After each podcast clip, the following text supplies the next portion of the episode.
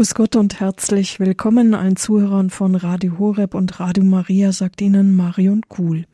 Unser Thema heute Maria und die Eucharistie. Und zu Gast ist bei uns Abt Dr. Maximilian Heim vom Zisterzienserstift Heiligenkreuz bei Wien. In einem Hymnus singt die Kirche Wahrer Leib, sei uns gegrüßet, den Maria uns gebar. Der Leib Christi, den wir in der Eucharistie empfangen, ist derselbe, den Maria geboren hat. Der heilige Papst Johannes Paul II. schreibt in Redemptoris Mater folgendes. Zu Recht hat das christliche Volk in seiner Frömmigkeit immer eine tiefe Verbindung zwischen der Verehrung der heiligen Jungfrau und dem Kult der Eucharistie gesehen. Maria führt die Gläubigen zur Eucharistie. Und Johannes Paul II. geht sogar so weit, dass er Maria als eucharistische Frau bezeichnet.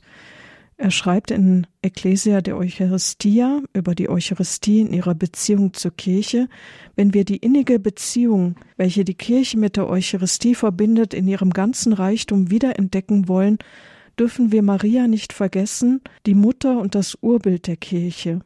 In ihrem ganzen Leben ist Maria eine eucharistische Frau.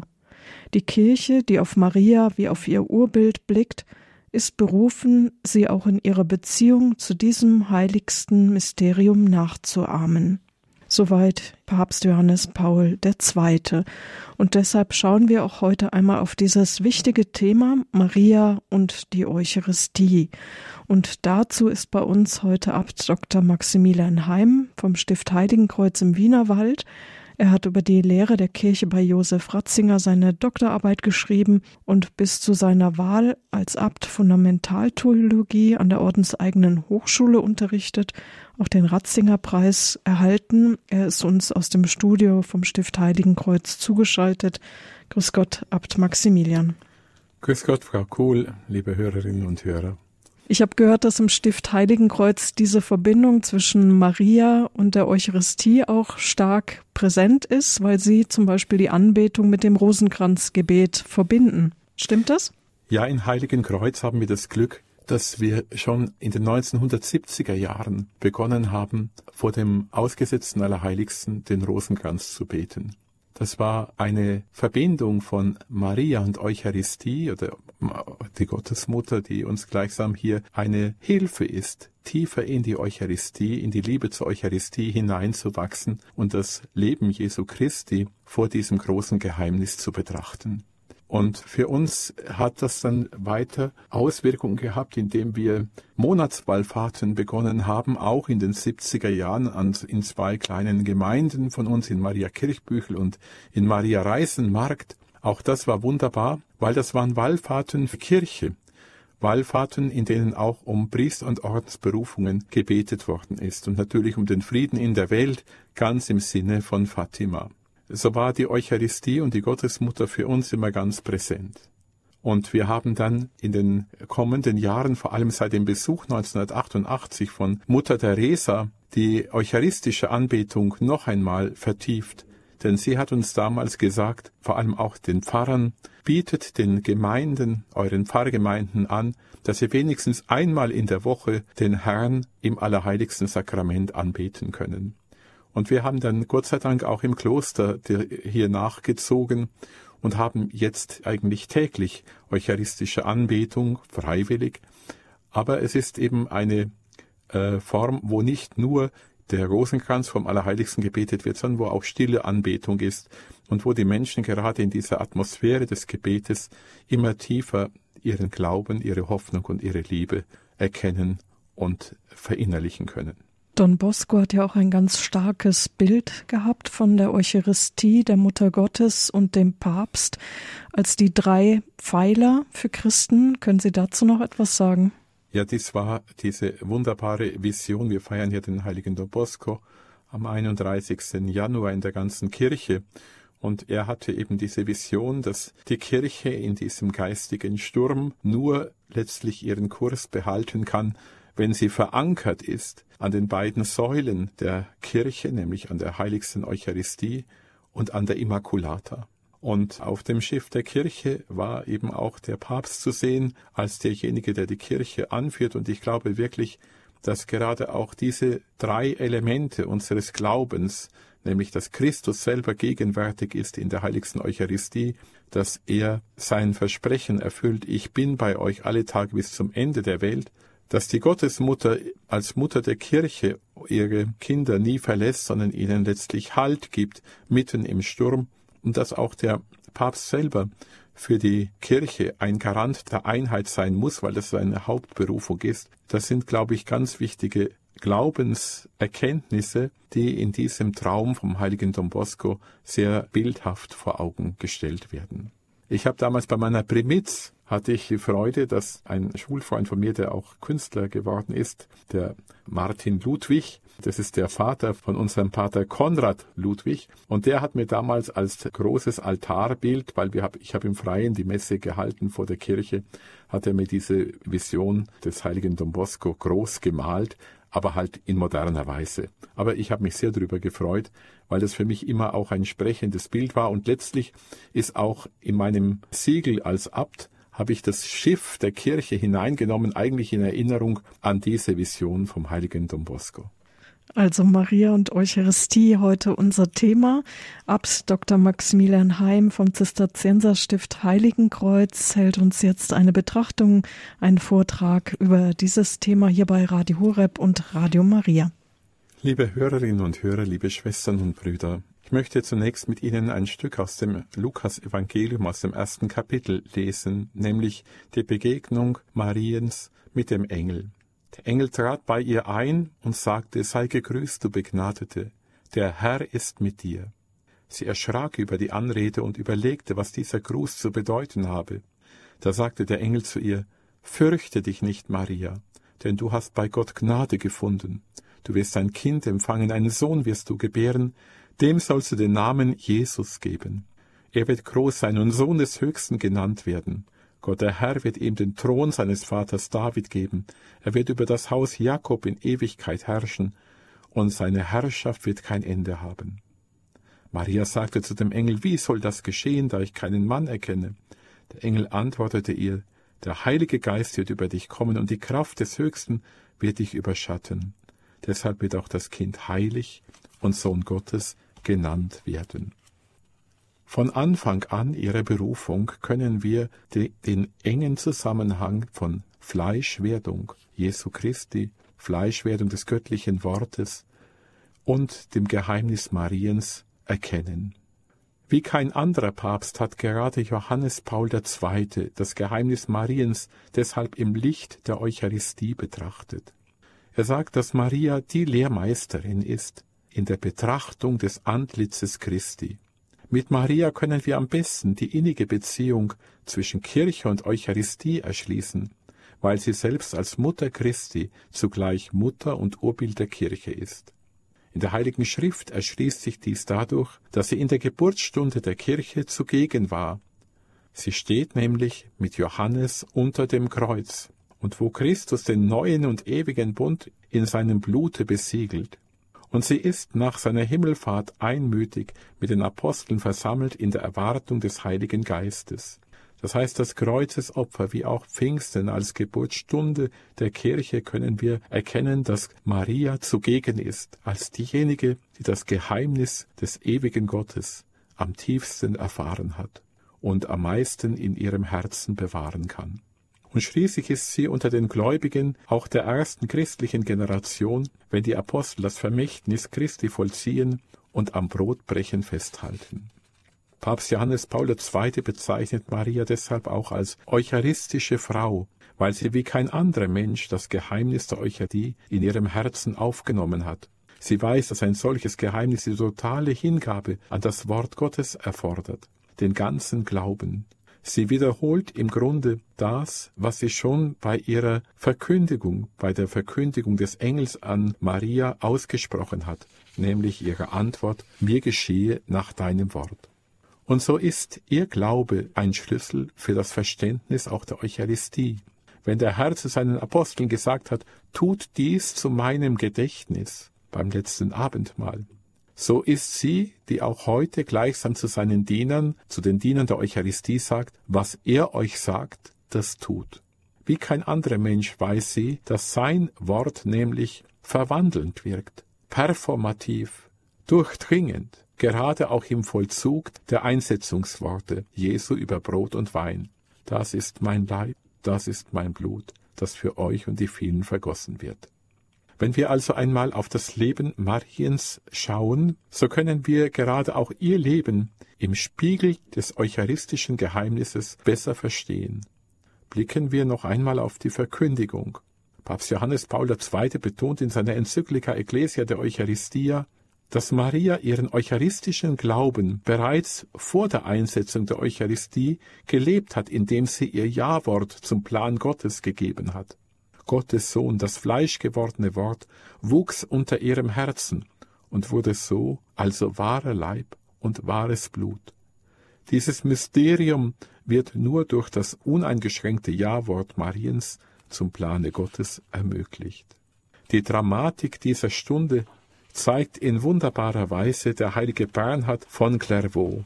Ich möchte hier diese Stelle zitieren, die mich selber auch immer wieder sehr berührt. Es ist eine Stelle beim heiligen Bernhard in Laudibus Virginis Maria, also zum Lob der Jungfrau Maria.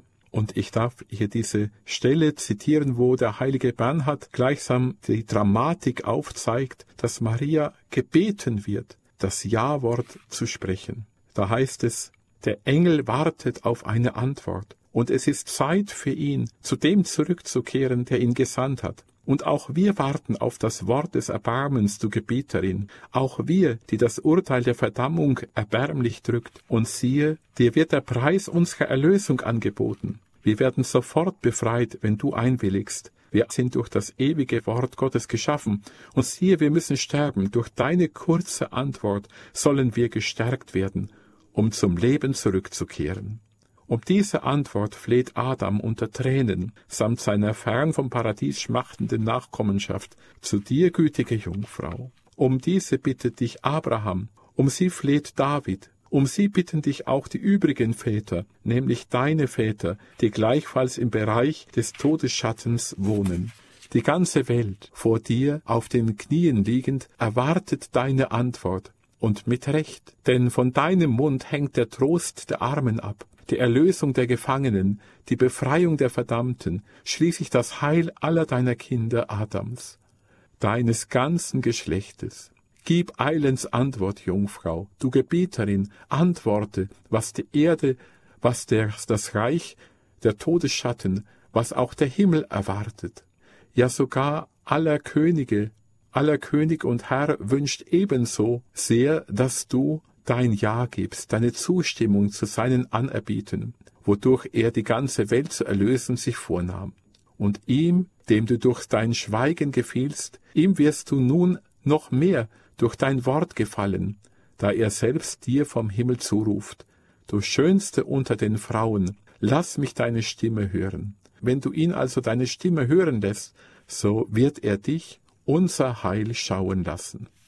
Und dann kommt das Wort, nämlich antworte also rascher dem Engel oder vielmehr durch das, durch den Engel dem Herrn.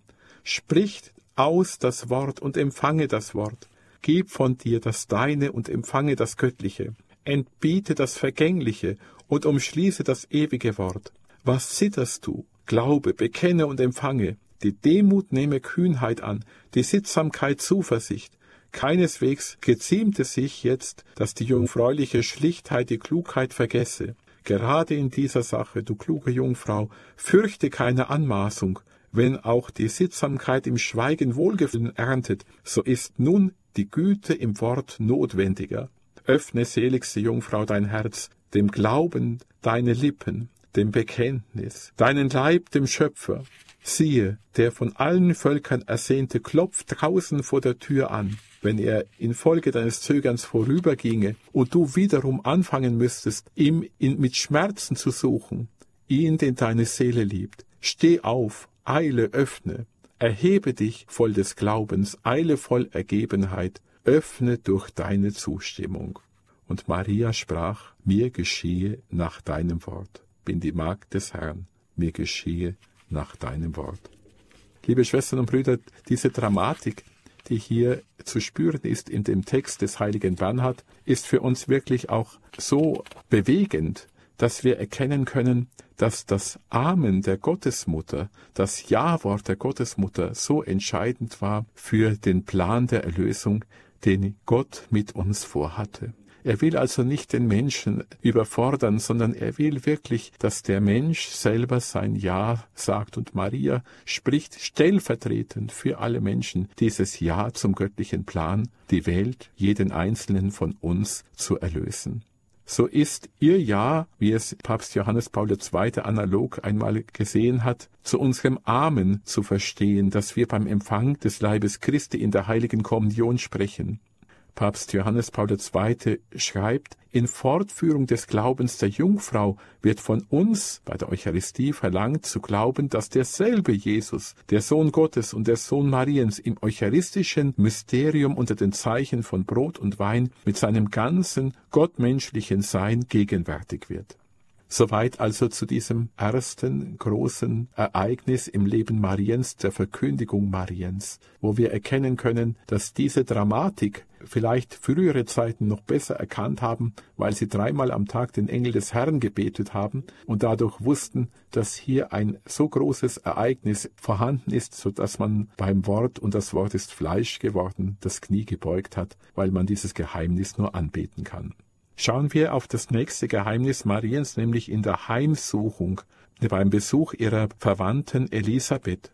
Auch da vollzieht Maria gleichsam, so könnten wir es in Bezug auf die Eucharistie sehen, eine Art Fronleichnamsprozession. Sie ist so der erste Tabernakel der Geschichte. Vielleicht können wir auch sagen, die erste Monstranz.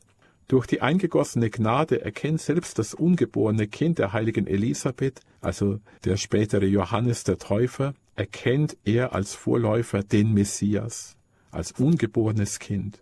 Nämlich in dem Augenblick, als, als Mariens Gruß der Elisabeth entgegengebracht wurde, in diesem Augenblick hüpfte das Kind der Elisabeth vor Freude in ihrem Schoß. Und das wurde zum Signal, dass Elisabeth im Heiligen Geist verstand, wer bin ich, dass die Mutter meines Herrn zu mir kommt.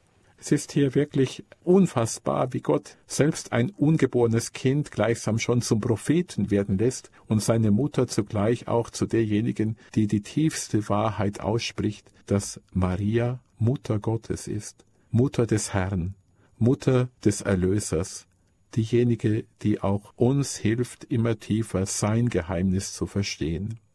Schließlich geschieht gerade in dieser Zeit, als Maria Christus unter ihrem Herzen trägt, auch die Offenbarung an Josef in Matthäus 1, 18 bis 25.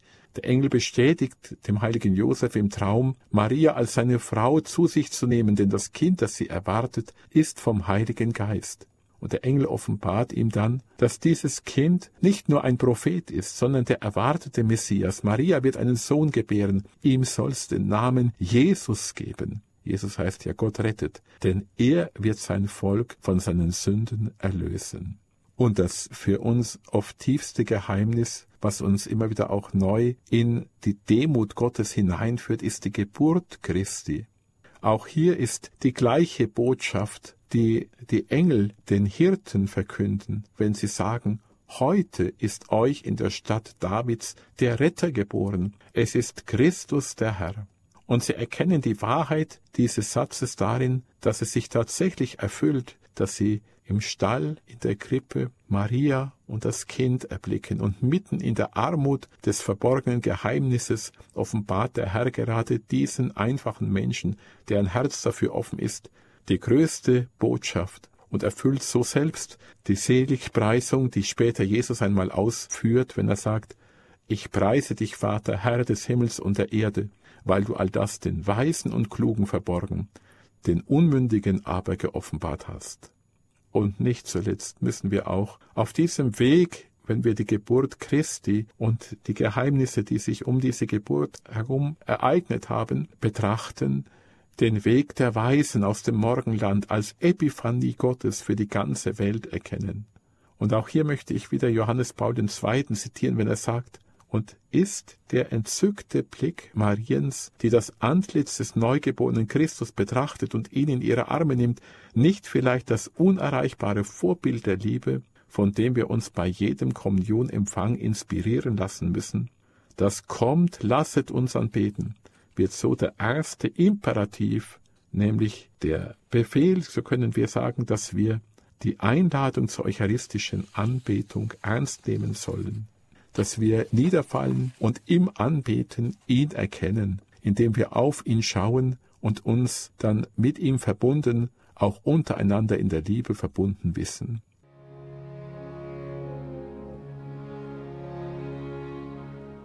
Radio Horeb, die Sendung Spiritualität. Auch die Zuhörer von Radio Maria sind mit dabei. Es geht heute um das Thema Maria und die Eucharistie. Der Referent heute Abt Dr. Maximilian Heim vom Stift Heiligenkreuz bei Wien. Liebe Hörerinnen und Hörer, wir haben Maria betrachtet, wie sie im Geheimnis der Eucharistie uns selber zur Interpretin wird dessen, was hier geschieht, nämlich dass Christus seine Gegenwart uns schenkt. Und wir haben es an den Wegkreuzungen, an den entscheidenden Stationen ihres eigenen Lebens betrachtet, von der Verkündigung angefangen über die Heimsuchung Mariens bis hin zur Geburt Christi. Und wir sind jetzt bei dem Punkt Darbringung im Tempel. Auch das ist ein wunderbares Evangelium in Lukas im zweiten Kapitel, wo nämlich Maria und Josef nicht verpflichtet gewesen wären, das Erstlingsopfer für das Jesuskind im Tempel darzubringen. Sie hätten das auch bei einem anderen Priester machen können, nicht unbedingt in Jerusalem. Machen sie sich auf den Weg um zum Haus des Vaters, um ihr Kind im Tempel dem zu weihen, der ihnen das höchste Gut und das Heil der Welt anvertraut hat. Dabei erleben sie die Erfüllung der Verheißung an den Kreisen Simeon, dass nämlich gerade in dem Augenblick, als sie den Tempel betreten, dieser Kreise Simeon auf sie wartet, so können wir sagen, weil er an die Verheißung geglaubt hat, dass er den Tod nicht schauen werde, ehe er den Messias des Herrn gesehen habe. Und im gleichen Augenblick, als sie den Tempel betreten, ist eben auch er zugegen, zusammen mit der Prophetin Hannah und beide erkennen das Kind als den Messias, als denjenigen, auf den Israel wartet, als die Rettung Israels. Was Simeon nach seinem Nunc Dimittis, nun lässt du Herr deinen Knecht, wie du gesagt hast, in Frieden scheiden, denn meine Augen haben das Heil gesehen, das du vor allen Völkern bereitet hast. Ein Licht, das die Heiden erleuchtet und Herrlichkeit für dein Volk Israel. Was er dann verkündet, ist doch das erste Aufscheinen von Golgotha wo sich das Kreuzesopfer Christi auf diesem Hügel unweit des Tempels außerhalb der Stadtmauern einmal vollziehen wird. Wenn er nämlich zu Maria spricht, dass ihr Kind ein Zeichen des Widerspruchs sein wird und dass ein Schwert auch ihre Seele durchdringen wird, so wird, wie es Johannes Paul II. schreibt, das Drama des gekreuzigten Sohnes bereits hier angekündigt und in gewisser Weise das Stabat Mater, das heißt Christi Mutter, stand mit Schmerzen bei dem Kreuz und weint von Herzen, so wird in gewisser Weise das Stabat Mater der Jungfrau zu Füßen des Kreuzes hier vorweggenommen. Und Johannes Paul II. schreibt dann wörtlich, indem sich Maria Tag für Tag auf Golgotha vorbereitete, lebte sie eine Art vorweggenommener Eucharistie. Man könnte sagen, eine geistliche Kommunion der Sehnsucht und der Hingabe, die in der Vereinigung mit dem Sohn im Leiden ihre Vollendung fand. Und so macht sich Maria nicht erst auf Golgotha, sondern während des ganzen Lebens an der Seite Christi den Opfercharakter der Eucharistie eigen. Von diesem Geheimnis, also der Darbringung im Tempel, gehen wir weiter zu dem Punkt, dass Maria gleichsam selber in die Schule Mariens geht, als Jesus verloren geht und sie Jesus wieder suchen und ihn im Tempel finden, da ist etwas zu spüren, dass nämlich auf einmal derjenige, der ihnen gehorsam war und demütig sich gleichsam ihrer Schule anvertraut hat, dass er selber schon zum Lehrmeister wird. Wenn nämlich Jesus Maria immer wieder auch daran erinnert, dass die Einheit mit seinem Vater im Himmel für ihn wichtiger ist als rein menschliche Bindung so erkennen wir, dass in dieser harten Schule ihr Fiat, ihr Jawort gerade in den Stunden wächst, wo sie selbst anscheinend ihren eigenen Willen zurücksetzen muss, um sein Geheimnis noch tiefer zu verstehen. Wusstet ihr nicht, dass ich in dem sein muss, was meinem Vater gehört. Oder denken wir an das Wort, wer ist meine Mutter und wer sind meine Brüder? Das hier sind meine Mutter und meine Brüder, denn wer den Willen meines himmlischen Vaters erfüllt, der ist für mich Bruder und Schwester und Mutter. Wichtiger als die leibliche Bindung ist also die Einheit des Herzens mit dem Herzen Gottes, mit dem, was der Vater will. So gilt auch für Maria das, was Jesus selber von sich gesagt hat, meine Speise ist es, den Willen dessen zu tun, der mich gesandt hat. Der Gleichklang also ihrer Herzen, der Herzen Jesu und Mariens, wurde also nie von einem Schatten der Ich-Sucht befallen. Und das ist wirklich bewegend, dass der Herr ganz selbstlose Liebe uns zeigt. Auch in dieser Selbstlosigkeit, dass er sogar seine Mutter loslässt. Und die Mutter, indem sie wirklich auch ganz ihren Sohn loslässt, dass er ganz seine Sendung leben kann. Ganz deutlich wird das auch, als Jesus mit den Zwölfen das letzte Abendmahl feiert. Maria ist selber in dieser Stunde der Einsetzung der Eucharistie nur im Geiste gegenwärtig, um eben vielleicht noch einmal zu unterstreichen, dass die geistige Verbundenheit entscheidender ist als die leibliche. Und unter dem Kreuz bewahrheitet sich dann noch einmal diese innere Haltung der selbstlosen Liebe. Ganz da zu sein für die Menschen, ganz da zu sein als Mutter für die, die ihr anvertraut werden. So steht Maria als Glaubende unter dem Kreuz in der Gewissheit, dass hier nicht das Ende seiner Sendung, der Sendung Jesu vollzogen wird, sondern das größte Geheimnis der Liebe, der zentrale Verwandlungsakt, wie es Papst Benedikt beim Weltjugendtag auf dem Marienfeld in Köln sagte, der allein die Welt erlösen kann.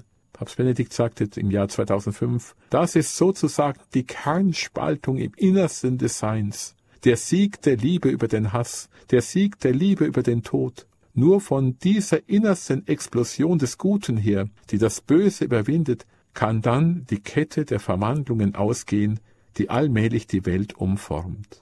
Hier unter dem Kreuz ist aber nicht nur die geistliche Verbundenheit der Mutter wichtig, sondern auch weil Jesus ja wahrer Gott und wahrer Mensch war, auch ihr mütterliches Herz. Der Herr, der selbst am Kreuz Maria nicht nur als seine Mutter sieht, sondern auch als Mutter der Kirche und Braut des Heiligen Geistes, als wahre Eva, lehrt ihr durch seine letzten Worte, so möchte ich sagen, das testamentarisch, was es bedeutet, sich ganz hinzugeben an den Willen des Vaters. Und ich möchte das tun, indem wir auf diese letzten Worte Jesu blicken. Wenn er sagt, Vater, vergib ihnen, denn sie wissen nicht, was sie tun. Das heißt, Verzeihung und Barmherzigkeit, gerade auch stellvertretend für die zu erbitten, die Böses einem zufügen, das ist ein Beispiel, das sowohl Jesus uns vorlebt, wenn er sagt, Vater, vergib ihnen, denn sie wissen nicht, was sie tun, aber auch ein Beispiel, das Maria nachahmt, indem wir nie ein böses Wort hören über diejenigen, die Christus gekreuzigt haben oder die vor seinem Kreuz geflohen sind. Und so ist dann auch das Wort Ich bin durstig Ausdruck einer Sehnsucht, alle Menschen an sich zu ziehen. Wenn ich von der Erde erhöht bin, werde ich alle an mich ziehen. Es ist also der Durst nach Seelenrettung, den Maria nicht zuletzt auch den Kindern von Fatima in den Marienerscheinungen der jüngeren Zeit als Apostolat aufgegeben hat, diesen Durst Christi immer wieder auch in der Weise aufzunehmen, dass wir bitten, dass Seelen gerettet werden. Heute noch wirst du bei mir im Paradiese sein. Die Gnade der letzten Stunde sollte auch uns immer wieder neu aufleuchten als eine Möglichkeit, die wir auch füreinander und miteinander erbitten dürfen. Denken wir an das früher weit verbreitete Gebet um eine gute Sterbestunde und denken wir vor allem auch daran, dass wir beim jedem Ave Maria am Ende beten, Heilige Maria, Mutter Gottes, bitte für uns Sünder und nicht nur für mich Sünder, sondern für uns Sünder, jetzt und in der Stunde unseres Todes. Amen. Es ist immer auch ein Fürbittgebet um einen guten Tod, um ein gutes Hinübergehen nicht nur für mich selber, sondern auch für die, die mit uns in Christus eins werden sollen. Und sind wir vor allem auch daran erinnert, wie die kleine heilige Theresia ihr Gebet und Opfer dem Herrn schenkte, denken wir daran, wie sie für einen zum Tode verurteilten so viel aufgeopfert hat, dass er tatsächlich im letzten Moment die Gnade der Umkehr geschenkt bekommen kann, indem er das Kreuz dann nahm vor seiner Hinrichtung und es küsste. Dies ist dein Sohn, dies ist deine Mutter. Dieses Wort ist vielleicht das Wort, das Jesus ausgesprochen hat, das, wenn wir an Maria denken, am meisten betrachtet wird. Wir sind tatsächlich die neue Familie, die Christus am Kreuz stiftet. Es ist die Kirche. Unter Schmerzen gebiert Maria gleichsam im Gehorsam Gott gegenüber ihre Kinder, die, wie Johannes, der Lieblingsjünger Jesu, gehalten sind, Maria auch als ihre Mutter in ihr Leben aufzunehmen. Und dann kommt das Wort, das uns alle erschüttert. Mein Gott, mein Gott, warum hast du mich verlassen? Die Dimension dieses Gebetes Jesu können wir nie ausloten. Wenn der wahre Sohn Gottes sich vom Vater verlassen fühlte, dann ist dies ein unendlicher Abstand, ja ein Durchleiden einer Hölle. Dies erleidet Christus, damit niemand in der Verlassenheit ohne ihn wäre. Christus ist also selbst demjenigen, der sich ganz verlassen fühlt, immer auch dort noch Gefährte. Mag die Verblassenheit und Verzweiflung noch so groß sein, Christus steigt nicht herab vom Kreuz. Er steigt aber hinab in die Tiefen unseres Herzens, um uns zu trösten und uns den Strahl der Hoffnung gerade dort aufleuchten zu lassen, dass der Vater, wie es im Psalm 22 dann heißt, über dem Lobpreis Israels sein Zelt aufgeschlagen hat. Ich bete einmal diesen Psalm, diese wenigen Worte, die hintereinander stehen. Mein Gott, mein Gott, warum hast du mich verlassen? Bist fern meinem Schreien, den Worten meiner Klage. Mein Gott, ich rufe bei Tag, doch du gibst keine Antwort. Ich rufe bei Nacht und finde doch keine Ruhe. Aber du bist heilig, du thronst über dem Lobpreis Israels. Soweit der Psalm 22. Und im letzten Wort es ist vollbracht, Vater, in deine Hände lege ich meinen Geist, verkündet Christus feierlich den letzten und eigentlichen Akt der Liebe, die uns erlöst hat, die am Kreuz geschehen ist, die Stunde, die sich hier vollzieht und die gegenwärtig wird, wenn wir die Eucharistie feiern, das Ostergeheimnis, nämlich den Tod und die Auferstehung Christi zu feiern. Im Augenblick des Todes ist der Sieg vollzogen über Tod, Sünde und Teufel. Der Weg zum Leben steht offen und wird frei. Im Augenblick des Todes Jesu Christi wird uns das ewige Leben geschenkt, ist für uns die Erlösung geöffnet, geboren, vollzieht sich ein heiliger Tausch. Bitten wir immer wieder neu um diese Gnade, diesen Glauben, nicht nur zu verstehen, sondern anzubeten.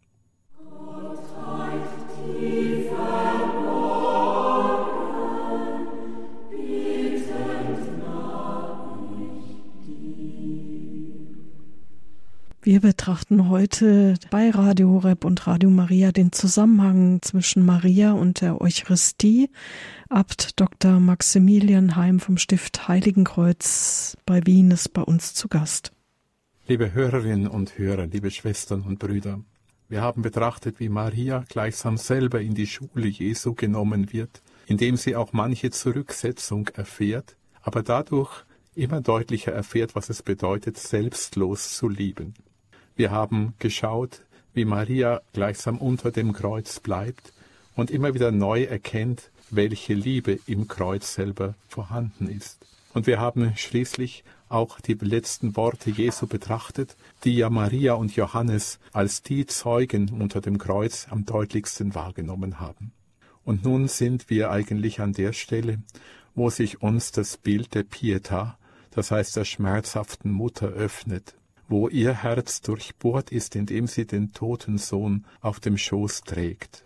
Aber ich möchte hier an Bochum Stiepel erinnern, mich hat dieses Gnadenbild dort immer wieder so angerührt, weil dort der Blick Mariens kein verzweifelter Blick ist, obwohl sie Christus als Leichnam auf ihrem Schoße trägt, sondern es ist ein Blick der Hoffnung, der österlichen Hoffnung.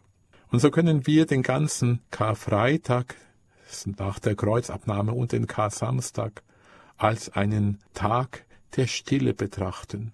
Es ist aber zugleich nicht nur der Stille und vielleicht für viele damals der Verzweiflung, sondern ein Tag des Glaubens der Gottesmutter, die nie gezweifelt hat, dass das Wort der Verheißung sich erfüllen wird. So ist sie in der Stille des Kar-Samstags gezeichnet zwar vom unauflotbaren Schmerz der Mutter, die ihren Sohn hat grausam sterben sehen müssen und ins Grab legen müssen, dennoch bleibt bei ihr der österliche Blick der Hoffnung auf das Licht von Ostern bewahrt. Und sie kennt die Worte Jesu, der schon vorausgesagt hat in Johannes 12, wenn das Weizenkorn nicht in die Erde fällt und stirbt, bleibt es allein. Wenn es aber stirbt, bringt es reiche Frucht.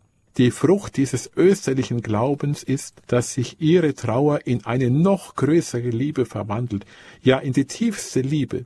Ihr Herz gleicht gleichsam dem Herzen ihres Sohnes, weil sie im Augenblick der Durchbohrung, wie Johannes unter dem Kreuz erkannte, dass aus diesem Herzen Jesu die Quellen des Lebens für die Kirche entspringen, weil sie selber zum Aquädukt wird.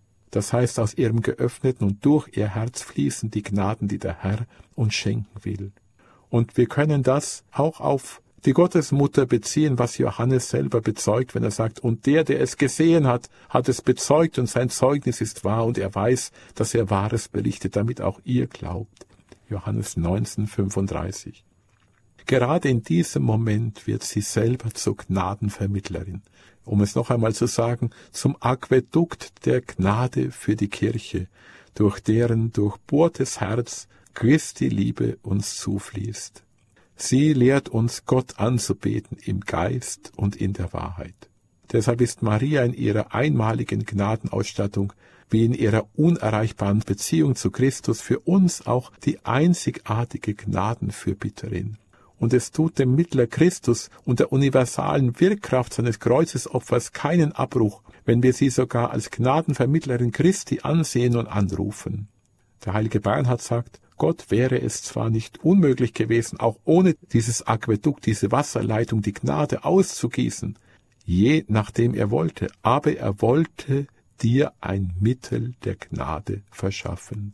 Und ich glaube, das ist wunderbar erkannt vom heiligen Bernhard von unserem Ordensvater, dass Gott eben es wollte, dass hier auch Maria Gefährtin des Erlösers ist, durch deren Herz geöffnetes, durchbohrtes Herz die Gnadenströme für die Kirche, für jeden einzelnen von uns fließen dürfen. Und schauen wir nun auf das Schönste, auf den größten Tag, nämlich den Ostersonntag. Es ist erstaunlich, dass die Evangelisten nicht schreiben von der Begegnung des Auferstandenen mit Maria. Die Frömmigkeit jedoch der Kirche hat dies als eine Selbstverständlichkeit gesehen. Denken wir nur an das Regina Zöli, freu dich, du Himmelskönigin, freu dich, das Leid ist alles hin.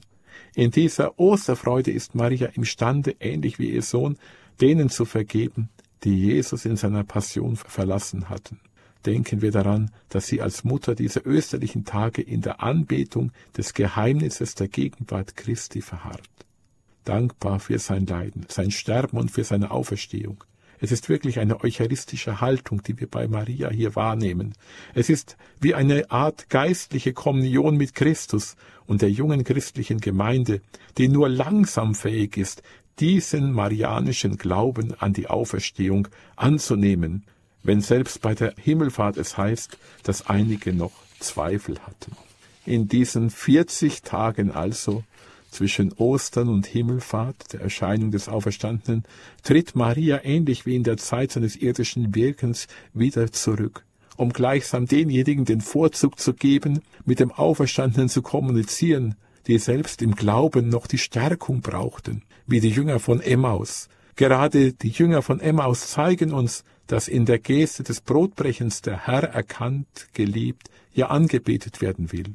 Und auch hier könnte man sich die Freude der Apostel überhaupt nicht erklären, wenn nicht die Begegnungen mit dem Auferstandenen ihnen die Gewissheit gegeben hätten, dass der Herr bei seiner Aufnahme in den Himmel zwar zum Vater heimkehrt, aber nicht um uns zu verlassen, sondern um eucharistisch in seinem Wort und in den Sakramenten uns wirklich und wesenhaft nahe zu sein.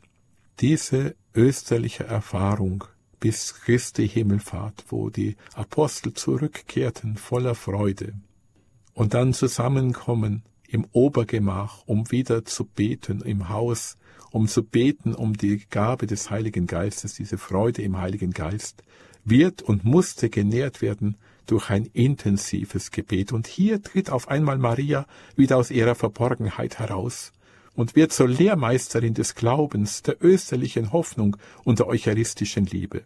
Als Braut des Heiligen Geistes vermag sie Vorbeterin zu werden im Kreise der Apostel, der Jünger und Jüngerinnen. Sie weiß, dass sich die Zusage des Herrn, er werde den Beistand vom Vater senden, nach dieser Pfingstnovene auch tatsächlich ereignen wird. Und so wird Maria als Mutter der Kirche zugleich Vorbild der betenden, der fürbittenden, ja der anbetenden Kirche, weil sie weiß, dass dies alles letztlich Gottes Werk ist. Es ist dann die Zeit der jungen Kirche.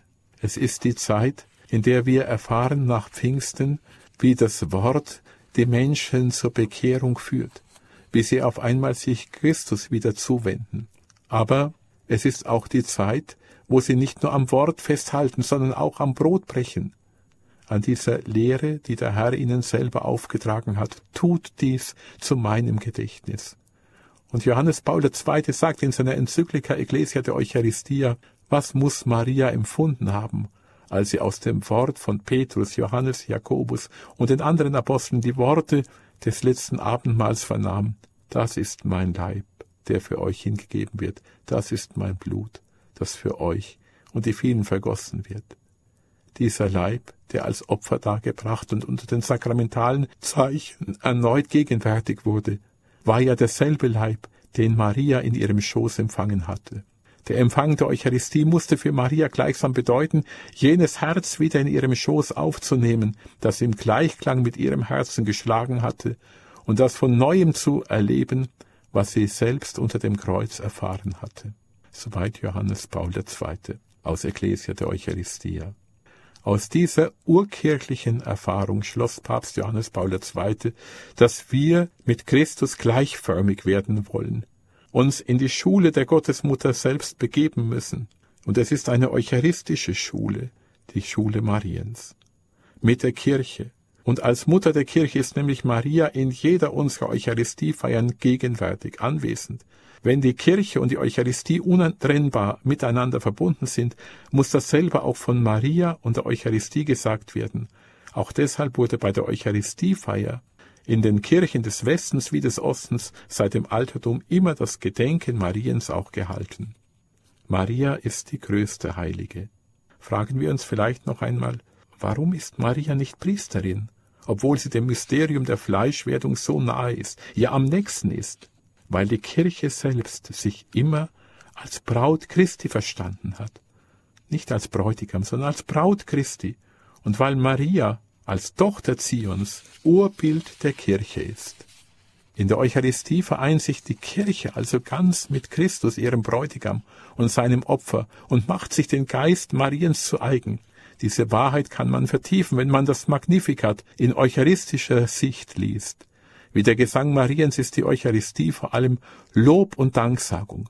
Wenn Maria ausruft, meine Seele preist die Größe des Herrn und mein Geist jubelt über Gott meinen Retter, trägt sie Jesus in ihrem Schoß. Sie lobt den Vater wegen Jesus, aber sie lobt ihn auch in Jesus und mit Jesus. Genau dies ist die wahre eucharistische Haltung.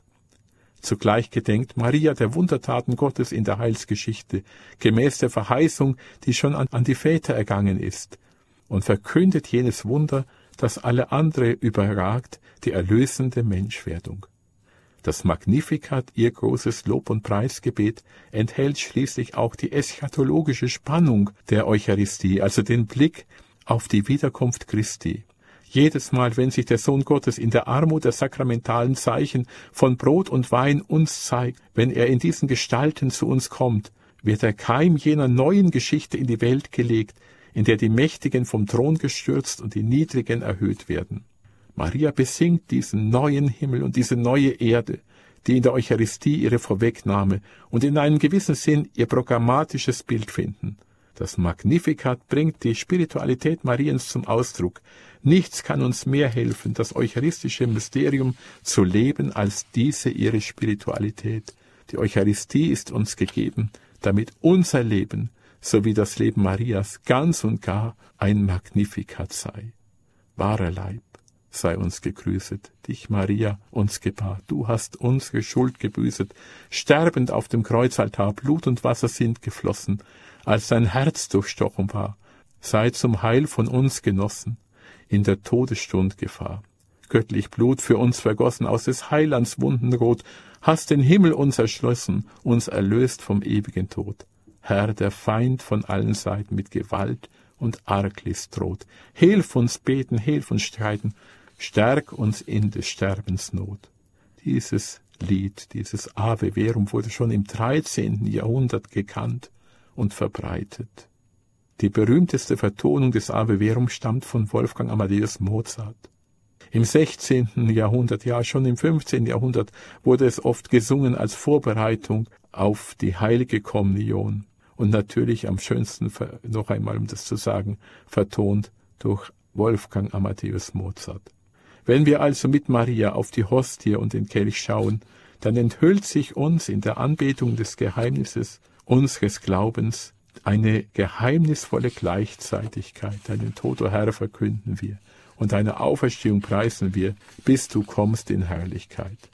Ave Verum, Corpus Natum, de Maria Virgine. Ich möchte wieder den heiligen Johannes Paul II. zitieren. Er sagt, hier ist der Schatz der Kirche, das Herz der Welt, das Unterpfand des Ziels, nach dem sich jeder Mensch, und sei es auch unbewusst sehnt, ein großes Geheimnis, das uns überragt und die Fähigkeit unseres Geistes gewiss auf die harte Probe stellt, über den Augenstein hinauszugehen. Hier täuschen sich unsere Sinne.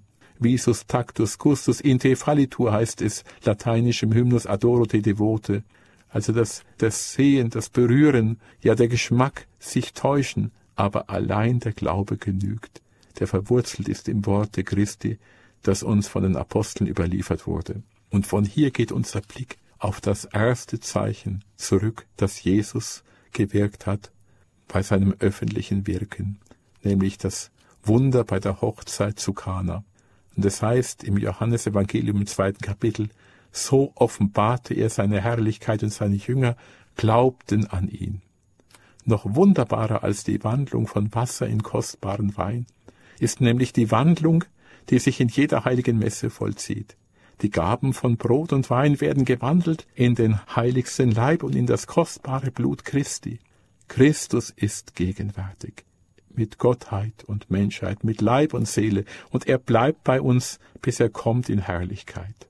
Und so wird Liturgie nicht nur Blick auf das größte Ereignis der Liebe am Kreuz und beim Abendmahl, sondern Liturgie ist bereits auch vorweggenommene Wiederkunft Christi.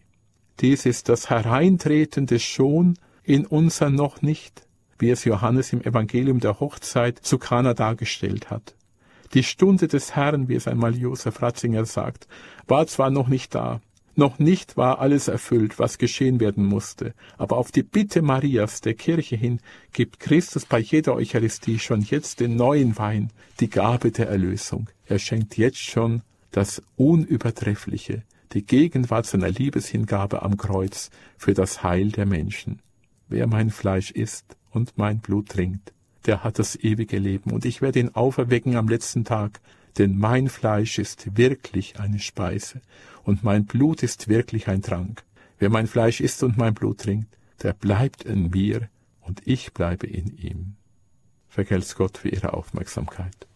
Segnes Gott Ihnen, Abt Maximilian, für diesen Vortrag Maria und die Eucharistie. Liebe Zuhörer von Radio Horeb und Radio Maria, Sie können diesen Vortrag in der Mediathek von Radio Horeb nachhören, www.horeb.org. Sendereihe Spiritualität. Abt Maximilian Heim dürfen wir Sie zum Schluss dann noch um den Segen bitten, dass wir immer tiefer in dieses Geheimnis hineinfinden. Gerne.